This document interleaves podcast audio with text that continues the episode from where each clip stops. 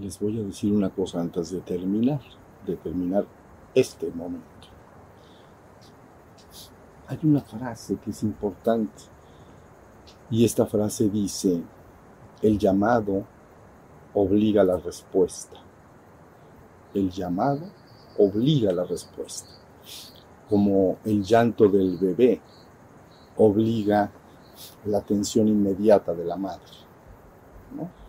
Si el bebé está tranquilo, acostadito en la cuna, entonces todo está bien, está cómodo. Pero en cuanto el bebé llama, como lo sabe hacer, entonces inmediatamente viene la respuesta. ¿Se entiende? Entonces les voy a decir algo.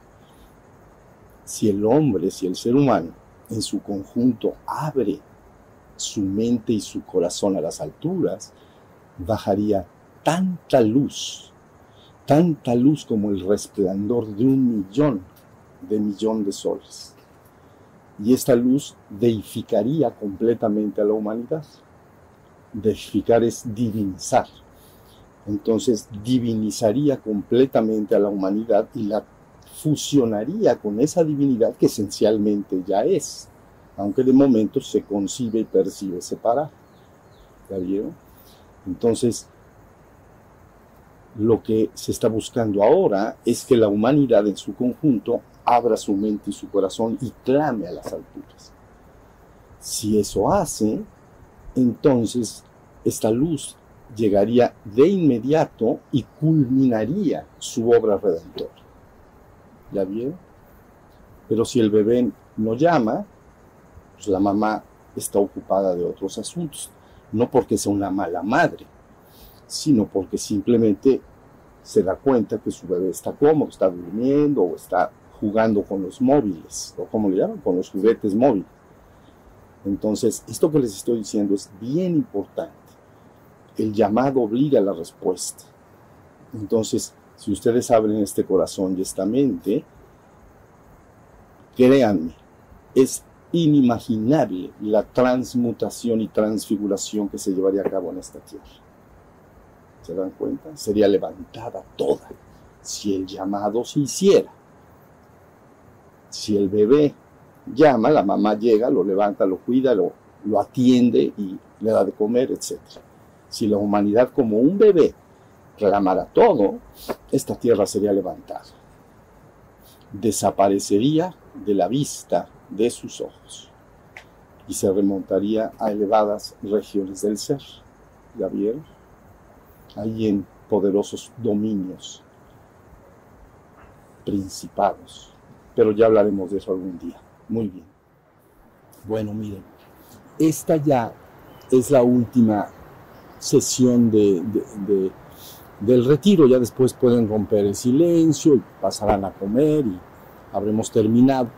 Pero normalmente me gusta, lo repito casi continuamente en los retiros, aprovechar este último momento para clarificar una cosa. Miren, cuando alguien quiere comprender un tema, siempre lo he dicho, pero es importante, cuando alguien quiere comprender un tema, debe necesariamente responder a todas las preguntas que se relacionan con, los, con cualquier tema dado. Y las preguntas vitales son qué, cómo, cuándo, dónde, por qué y para qué. Esas son las preguntas vitales. Hay algunas más, pero estas en sí, qué, cómo, cuándo, dónde, por qué y para qué, si tú contestas todas esas preguntas en relación a cualquier tema, quiere decir que el tema está suficientemente comprendido. Si no lo puedes responder, tienes que investigar para responderlas. ¿Ya vieron? Entonces, si repasamos esas preguntas, ustedes van a ir dándose cuenta que ha quedado suficientemente claro lo que se hizo en el retiro. Entonces, la, primera de estas preguntas es ¿qué? ¿Qué? O sea, lógico se utiliza un retiro de silencio, pero ¿qué es lo que está buscando? Que la persona tenga un lo que dijimos al principio, alguna experiencia inicial o madurar la experiencia de lo que es el despertar espiritual. Entonces, la pregunta es, ¿qué es el despertar espiritual? Entonces, para este momento ustedes tienen que tener claro lo que es el estado espiritualmente dormido, vamos a decir, completamente olvidado, sin que haya la conciencia testigo durante el día, y que el despertar espiritual es la cobra, como cobrar dinero, cobrar la conciencia que yo ya soy de antemano, pero cobrarla suficientemente para sostenerla todo el día. Entonces, si pueden asentar, eso se entiende, se entendió con el retiro. Tienen ya claridad en qué es el despertar espiritual. Pero luego viene cómo, cómo se logra el despertar espiritual. Entonces, ¿cómo se logra? Bueno, todas las prácticas que se han utilizado a través de los milenios ya para lograr el despertar espiritual, entonces una parte de ellas están muy, muy dirigidas al desarrollo de la meditación y de la, del despertar de la conciencia. Todas las prácticas que aquí durante el retiro hicimos como prácticas estáticas, que son las que yo preferentemente hago sentado sin moverme, o las que hacen con, todo, con los que nos han ayudado a, a, tener este retiro, las prácticas dinámicas, que pueden ser que si la caminata, que si la música, cantar mantras, danzar, todo lo que se va haciendo en conciencia y cobrando conciencia. ¿Ya vieron? Entonces, ¿qué es el despertar? ¿Cómo puedo despertar? Ahí tienes. Hay otra vía que no vimos en este retiro, lógicamente, aunque se hicieron algunas preguntas al respecto, la vía que se llama la vía de la energía. En esa vía de la energía está la forma de activar el fuego sagrado para que venga este proceso que le llaman en las tradiciones la creación del cuerpo de luz. ¿Ya vieron? Que pueden ser hasta prácticas netamente devocionales, el propio sentimiento y el anhelo de despertar y de ir a la, a la naturaleza espiritual y divina, técnicas devocionales. El cristianismo es un netamente devocional. Y otras prácticas diversas que las tradiciones usan, desde respiraciones, prácticas sexuales, etc. Pero ahí están las dos vías, ¿no? Una es para el despertar y la otra es para la creación del cuerpo de luz. Y en este momento vimos, durante el retiro, pues, la, el lado izquierdo. Entonces, ¿qué es despertar? Queda claro, debe de estar claro para ahorita en ustedes, y no solo en teoría. Podría yo leer una cuartilla en algún papel y decir, ah, pues eso es lo que dicen que es el despertar. Tienes que vivirlo. Por eso es la experiencia de un retiro. Entonces, ¿qué es despertar? Debe de estar claro. ¿Cómo puedo despertar? Tiene que estar claro. Luego sí, ¿qué, cómo, cuándo y dónde? Eso sí no lo vimos en este retiro porque es un estudio más académico. ¿Qué, cómo, cuándo? ¿Cuándo apareció por primera vez esta enseñanza o esta palabra para la humanidad? ¿Y en dónde? Entonces tendrían ustedes, los que tengan interés, ir ahí a a las páginas que tenemos en internet. Hay una que se llama Universidad Casa de los Cuatro Rumbos para contestar estas dos preguntas, porque ahí dice cuándo y dónde, cuándo surgió esto, en qué pueblos del mundo y, en qué lugar y en qué momento, ¿no? Entonces, pues dirán cuando nació Buda y pues ahí está la página, todas las páginas. Es un, un estudio mayormente académico, ¿ya vieron? Para que se sepa el origen de, de la enseñanza. Entonces ya tenemos que, cómo, cuándo surgió, quiénes fueron los maestros más importantes o místicos más importantes, o, cuánto, en una tradición a veces hay muchos y siguen naciendo continuamente. Este siglo XX vio muchos muy buenos y grandes maestros en la India, ¿no? Eh, desde Anandamaji que es extraordinaria, y Nisargadatta Maharaj, y muchos más, Ramana, Ramakrishna, hay muchos, hay muchos. Siguen atestiguando y sigue atesorando esa, e, e, este, como ese patrimonio. ¿Ya vieron?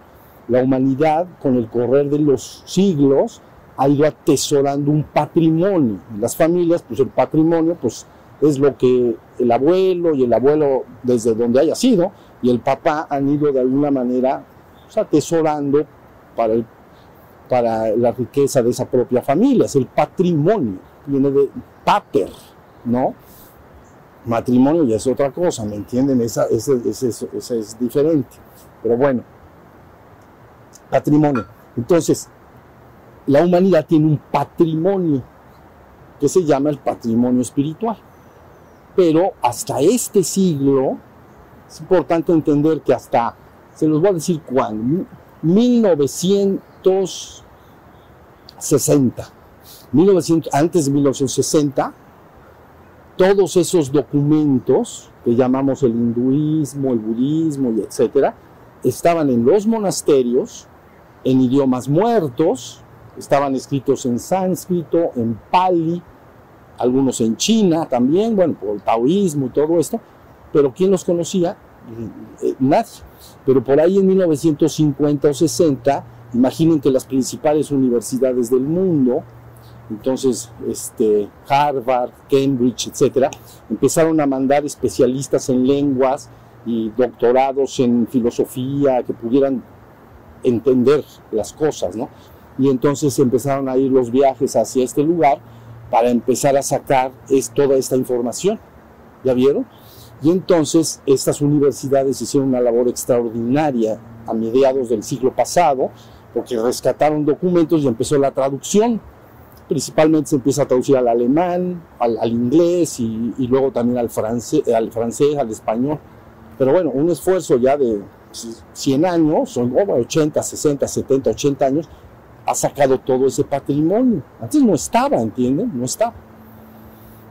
Y lo más interesante que sucedió es que el patrimonio de la tradición de Occidente, que podríamos llamar cristianismo, tampoco estaba, porque se respondía nada más con ritos y ceremonias muy ligeras para la conducción de la comunidad. Bautismo, matrimonio, ya saben, los ritos y ceremonias que se hacen. Pero la parte espiritual profunda, mística, la gente no, eh, se nombraban los que es Santa Teresa y todo. Pero cuando empezó a venir esto, entonces los de este lado dijeron, oye, nosotros también tenemos lo nuestro, no pienses que no tenemos nada. Ya ves, la competencia puede ser buena. Y entonces empezó a salir todo, toda la mística cristiana. Nosotros hemos recuperado muchísimo de esa mística, está ahí en las páginas y entra. ¿Ya vieron? por ahí escogí como unos dos o trescientos místicos de gran importancia de la mística cristiana, ¿no? Españoles, eh, portugueses también, y luego flamencos, y luego alemanes, y luego franceses, ingleses, pero que quien los conocía, nadie. Y ahorita no es que los conozcan tanto, pero los van a conocer, se van a dar cuenta de la importancia que eso tiene. Entonces, bueno, toda esta labor se entiende porque estamos en un cambio de era importante. Entonces todo eso estaba, no estaba en las comunidades.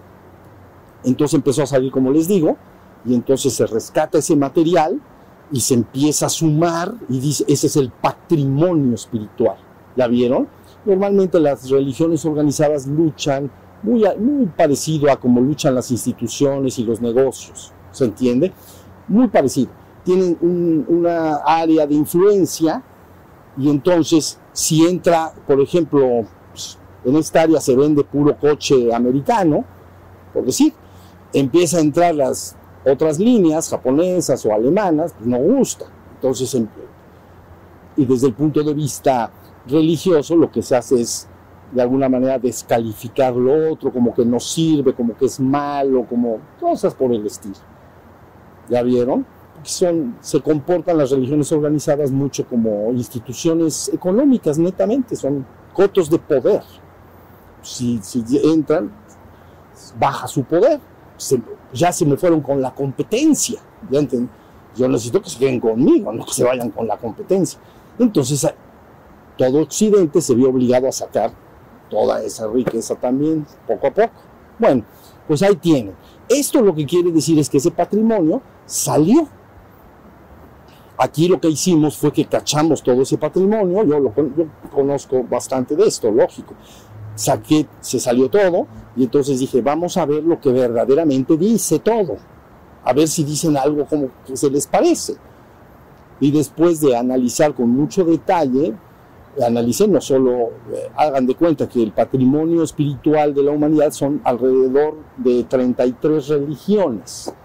Entonces estudié todas en su momento y dije, más o menos, solo quedaron unas nueve tradiciones que tenían verdaderamente la esencia que conduce y reconecta al ser humano con la divinidad. Nueve de esas 33. Entonces, esas, como se los he dicho así a veces como plática coloquial, imagínate que eres granjero, imagínate que tienes 33 vacas, pero resulta que de las 33 nada más nueve te dan leche.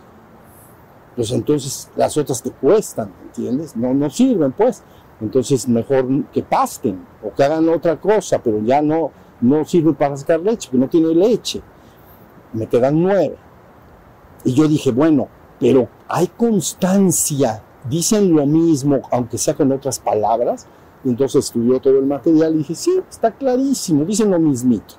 Entonces se rescata no solo la leche, agarras la esencia de la leche y sacas la crema y ahora sí tienes la crema innata, tienes lo más preciado, lo mejor de todo. Eso es lo que nosotros terminamos haciendo acá.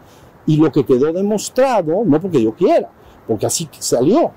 Lo que salió es que todas las tradiciones hablan de que el ser humano puede lograr la unión consciente con la divinidad avanzando por dos vías. La vía del despertar de la conciencia espiritual y la vía de la creación del cuerpo de luz. Esas nueve dicen eso y usan diversas técnicas y formas de avanzar hacia allá. Ya me están siguiendo, esto es bien importante. Entonces ahí dices, ahora sí ya lo tenemos. Tenemos, era y siempre fue una sola enseñanza espiritual. Porque dijo lo esa, la palabra que se reveló en todas esas tradiciones y que luego se fueron convirtiendo en religiones, etcétera, es la misma palabra. Dice lo mismo. ¿Ya vieron? Entonces ahora ya tenemos una sola enseñanza espiritual. Ya no hay que pelear, como la, vamos a decir lo que decía de las religiones organizadas, como son cotos de poder, pelean mucho entre ellas, rivalizan, aunque se sonríen, pero, pero no se quieren mucho. ¿Me entienden? No, no tanto.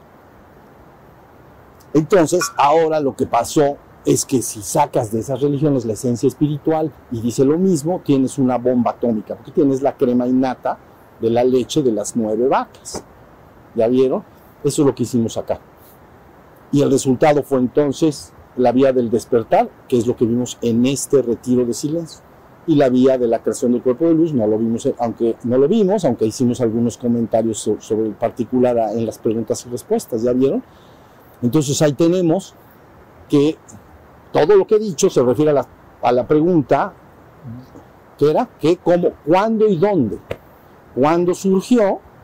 ¿En qué, en, en, los pueblos del mundo, cuándo surgió esa enseñanza o esa palabra dada, y, dónde, o sea, cuándo y dónde, en qué siglo, entonces ya te tienes que remitir a los primeros patriarcas o de cada una de esas tradiciones espirituales, ¿no? como si fuera Buda, pues se puede considerar el primer patriarca de nuestra historia más reciente, ¿no? Muchos budas históricos, hay muchos budas anteriores, esto se llama budas, no, no se dice Buda. Entonces, por eso dice, ¿cuál es el camino recorrido por todos los Budas? Porque todos los seres humanos se van a tener que convertir en Budas porque es el recorrido que ya hablamos de la escuelita, ¿se acuerdan? Se tienen que convertir, aunque no les guste. Y si no les gusta porque como un estudiante que a lo mejor es rebelde y no quiere estudiar, no pasa nada, pero nada más tiene que estar, va a repasar. Reprobar es volver a probar algo. Entonces, pasas algo, no lo asimile bien, ah, no pasó nada, nada más reprueba, prueba otra vez, y otra vez, y otra vez. entonces, ¿cuántas oportunidades tendrá el hombre? Eternamente todas las que quiera. Digamos que este proyecto que llamamos, lo que hablamos ayer de manifestación, etcétera, prisa no tiene. Tiene todo menos prisa pero el objetivo, la voluntad por detrás, está perfectamente firme. Todas las chispas terminarán, tarde o temprano, terminarán regresando con toda la experiencia acumulada. Y podrán a su vez, a su vez posteriormente ser creadores cósmicos de naturaleza inimaginable y luego más. O sea, porque no hay ningún límite. Bueno, pero ahí tenemos qué, cómo, cuándo y dónde. ¿Por qué? ¿Por qué todo esto? Está muy fácil, el ser humano, si el ser humano viviera en la gloria, no tienes que decirle nada para cambiar nada, porque está en la gloria. ¿no? Pues está en la gloria, pues ya déjalo así, pues está feliz de la vida. Pero el hombre experimenta sufrimiento en el mundo. ¿Ya vieron? Ignorancia y sufrimiento, esa es la constante. Ignorancia no es un conocimiento particular. Yo ignoro el ruso, yo no sé hablar ruso, entonces soy ignorante del idioma ruso. Pero cuando en espiritualidad se dice ignorancia, no se habla de conocimientos particulares como el idioma ruso o algún matemáticas o otra cosa así. Ignorancia es que ignores quién eres, cuál es tu verdadera naturaleza real y verdadera, tu naturaleza divina, pues. Y como lo ignoro, sufro. Y entonces la constante del ser humano, aunque hay muchas bendiciones en la vida, pero vive en ignorancia y sufrimiento. Entonces, ¿qué, cómo, cuándo, dónde? ¿Por qué se le da al hombre la enseñanza? Para liberarlo de la ignorancia y el sufrimiento. Y esa ignorancia y sufrimiento, ¿qué produce? Produce que ignora que Él es esencialmente la divinidad y se ha identificado el crecer el cuerpo y la mente. Entonces, ese, esa identificación o creer ser algo, me he identificado con una parte transitoria, efímera y mortal de mí mismo. Sí lo soy actualmente, todos lo somos, somos nuestro cuerpo y nuestra mente ahorita, pero ni lo fuimos hace 100 años, ni lo seremos dentro de 100 años. ¿Ya se entendió? Entonces transitoriamente sí lo somos. Pero si te identificas y crees ser eso, entonces estás verdaderamente en ignorancia de lo que eres y por lo tanto sufres, entre otras cosas, porque sabes que morirás.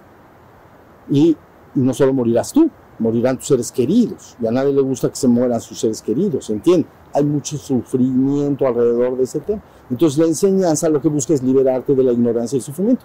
Que en vez de estar identificado con tu cuerpo y tu mente, te identifiques con el ser que eres, aunque sigas estando en el mundo, tienes tu cuerpo y tienes tu mente, pero tienes una más, tienes una cosa más. Es que ahora yo sé que transitoriamente está mi cuerpo y está mi mente. Que mi mente se ha nutrido de toda la información familiar y social y todo lo que he leído y todo lo que he estudiado. Pero más allá de mi cuerpo y más allá de mi mente, encuentro en mi despertar espiritual que soy el ser. ¿Ya vieron? Entonces, ahora ya empiezo a recordar quién soy. Soy un ser, soy el ser, soy la conciencia.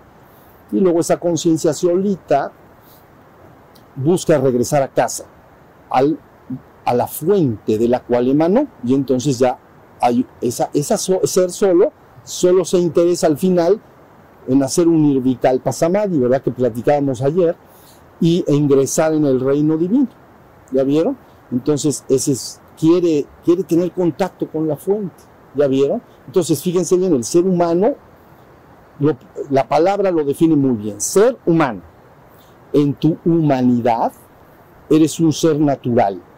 Y el ser natural es llamado a la naturaleza. Como los animales. Los animales son eh, seres nada más naturales. O sea, son seres naturales. Entonces su llamado es hacia la naturaleza. El pez quiere estar en el agua, quiere estar en el océano. El águila quiere estar en la naturaleza viviendo, porque son seres naturales, tienen un llamado natural. A cualquier ser biológico que lo sacas de su medio ambiente natural, lo, deja, lo atrapas como un pájaro en una jaula, no está bien, porque lo sueltas y no te dice, aquí me voy a quedar a vivir. Se sale y se va volando a la naturaleza, se sube a los árboles y ya.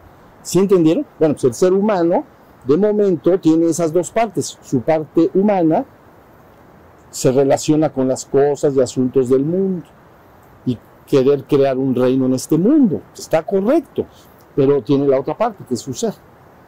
Cuando ese ser despierta, entonces yo diría que vive en el mundo sin ser del mundo.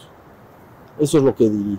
Ya está en el mundo sigue en el mundo, porque aquí se despertó, pero ya no es del mundo, pero está en el mundo y no es que no está peleado tampoco con el mundo, pero en su interno sabe que no es del mundo, sí lo sabe. Y entonces ese saber te conduce solo a que la persona vaya en el camino de regreso a, la fuente original, de la cual emanó ese cero espíritu. Y entonces ahí culmina el viaje que habla el doctorado, pues estábamos hablando ayer. ¿Ya vieron? Entonces, ese es el por qué darle a la humanidad la enseñanza. Y cuando se ofrece inicialmente, si, la, si las personas están demasiado involucradas con las cosas del mundo exclusivamente, entonces pueden no interesarles. Pero la palabra es, cuando la palabra habla, le habla al ego y al ser. ¿Ya vieron? Y el ego normalmente, podría, si es muy grande dentro de la persona, es que sea malo, pero es el centro psicofísico, es muy grande, es prácticamente la, la totalidad de su actividad, entonces dice, no, el otro es así como una idea romántica, no me interesa. Pero si hay un poquito de ser ahí adentro, despierto pues, porque es claro que lo hay, pero despierto, entonces este también escucha. Y entonces nada más tiene que exponerse a la palabra, ¿ya viste? Entonces la palabra es verdaderamente fuente de redención, verdaderamente. Porque la palabra es la que va haciendo que se haga la corrección. La persona lo escucha y poco a poco se va corrigiendo, corrigiendo, corrigiendo, ¿no? Viene una desidentificación. Les digo que no es un rechazo ni una condena del mundo. No lo es. Yo no estoy peleado con el mundo, puedo disfrutarlo y me estoy asoleando y me gusta, pero de alguna manera ese ser siempre tiende a querer regresar. Por eso en su anhelo de pedir, dije hoy en la mañana, plega o llama a las alturas y entonces viene la respuesta y se le da más información, más palabra de cómo debe regresar. ¿La vieron? Por eso las palabras, por ejemplo, de Cristo son aquel que escuche mi palabra y la siga, no conocerá ni verá la muerte jamás, porque habrá pasado de la muerte a la vida eterna. Oye, buenísimo, buenísimo. Reino de la muerte, reino de la vida eterna, ya lo dijimos ayer, el reino de lo transitorio, mortal, o sea, que cambia y nada permanece, y el reino de tu verdadero ser, que esencialmente es eterno y divino. ¿Estamos? Bueno, pues ahí tenemos. Ya vimos cómo sí, después de este taller tiene que haber la suficiente vivencia para entender, digo, las dos son académicas, pero las pueden investigar por allá en línea. Pero, ¿qué es el despertar? ¿Cómo puedo despertar? ¿Ya se sabe o no se sabe? Bailando nos vamos a despertar, ya los vi. Entonces, ¿qué, cómo, cuándo y dónde? ¿Verdad que los vimos bailar? ¿Cómo, cuándo y dónde? Y entonces ahora finalmente, ¿por qué?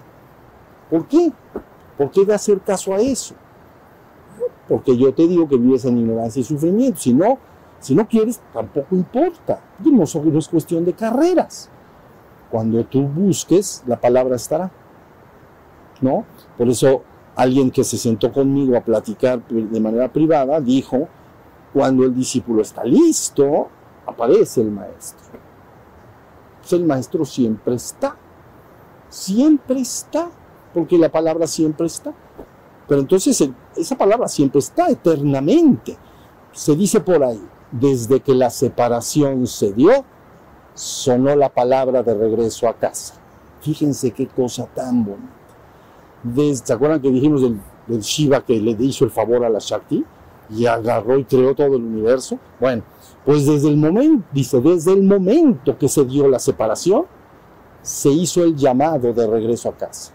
Para que el que quisiera se regresar. Entonces, la palabra es una constante, ¿entiendes? El que no la oye puede ser la persona, pero la palabra es una constante eterna.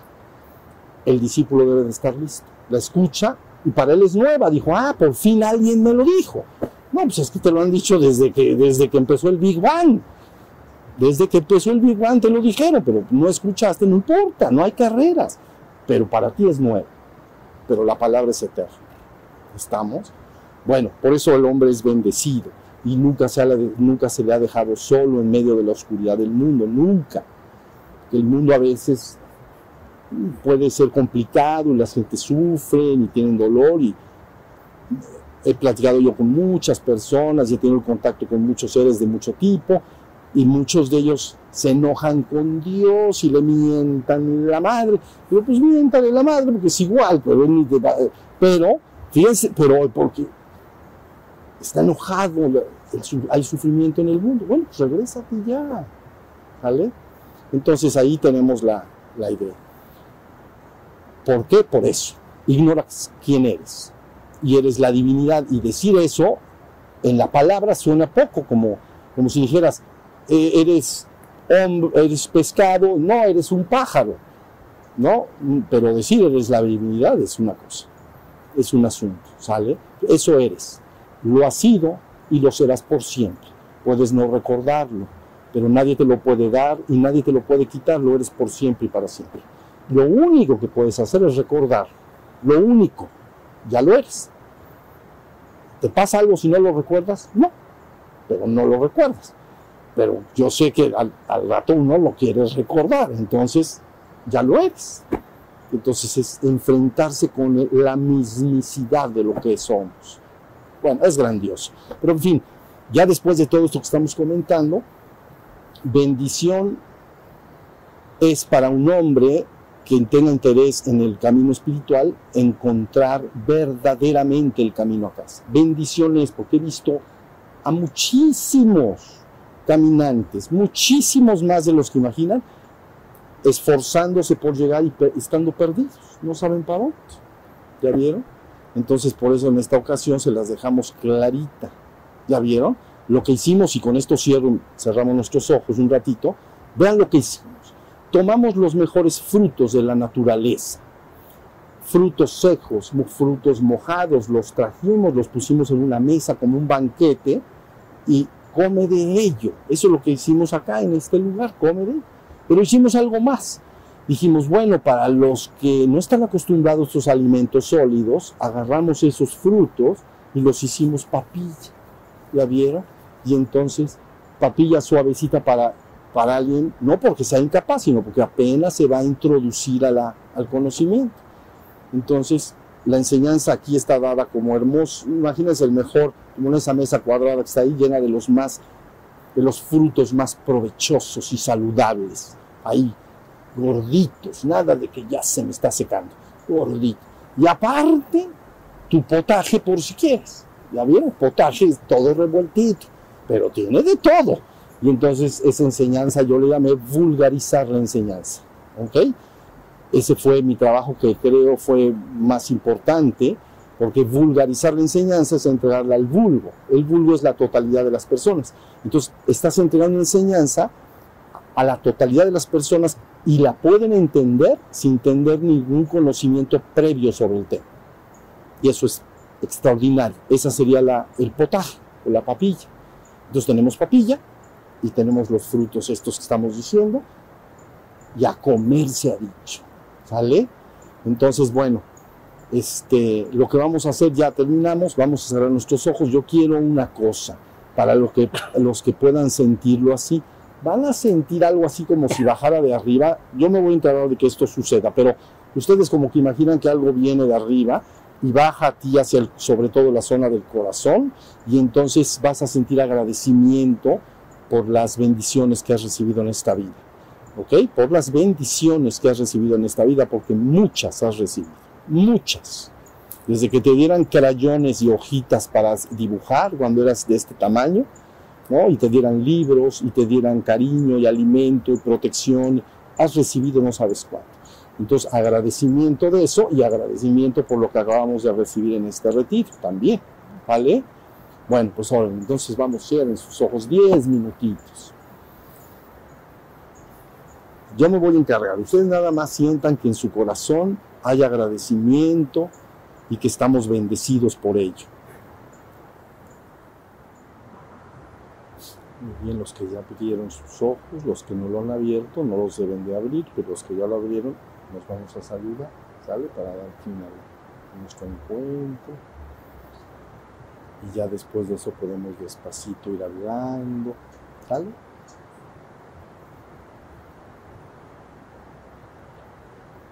Todo va a estar bien. Todo va a estar bien. Muy bien. No hay fracaso en nuestro camino. No lo hay. Vamos a ir de gloria en gloria, porque ese es el camino de la conciencia divina. Bien. Ahora sí, ya si quieren nos podemos ir preparando.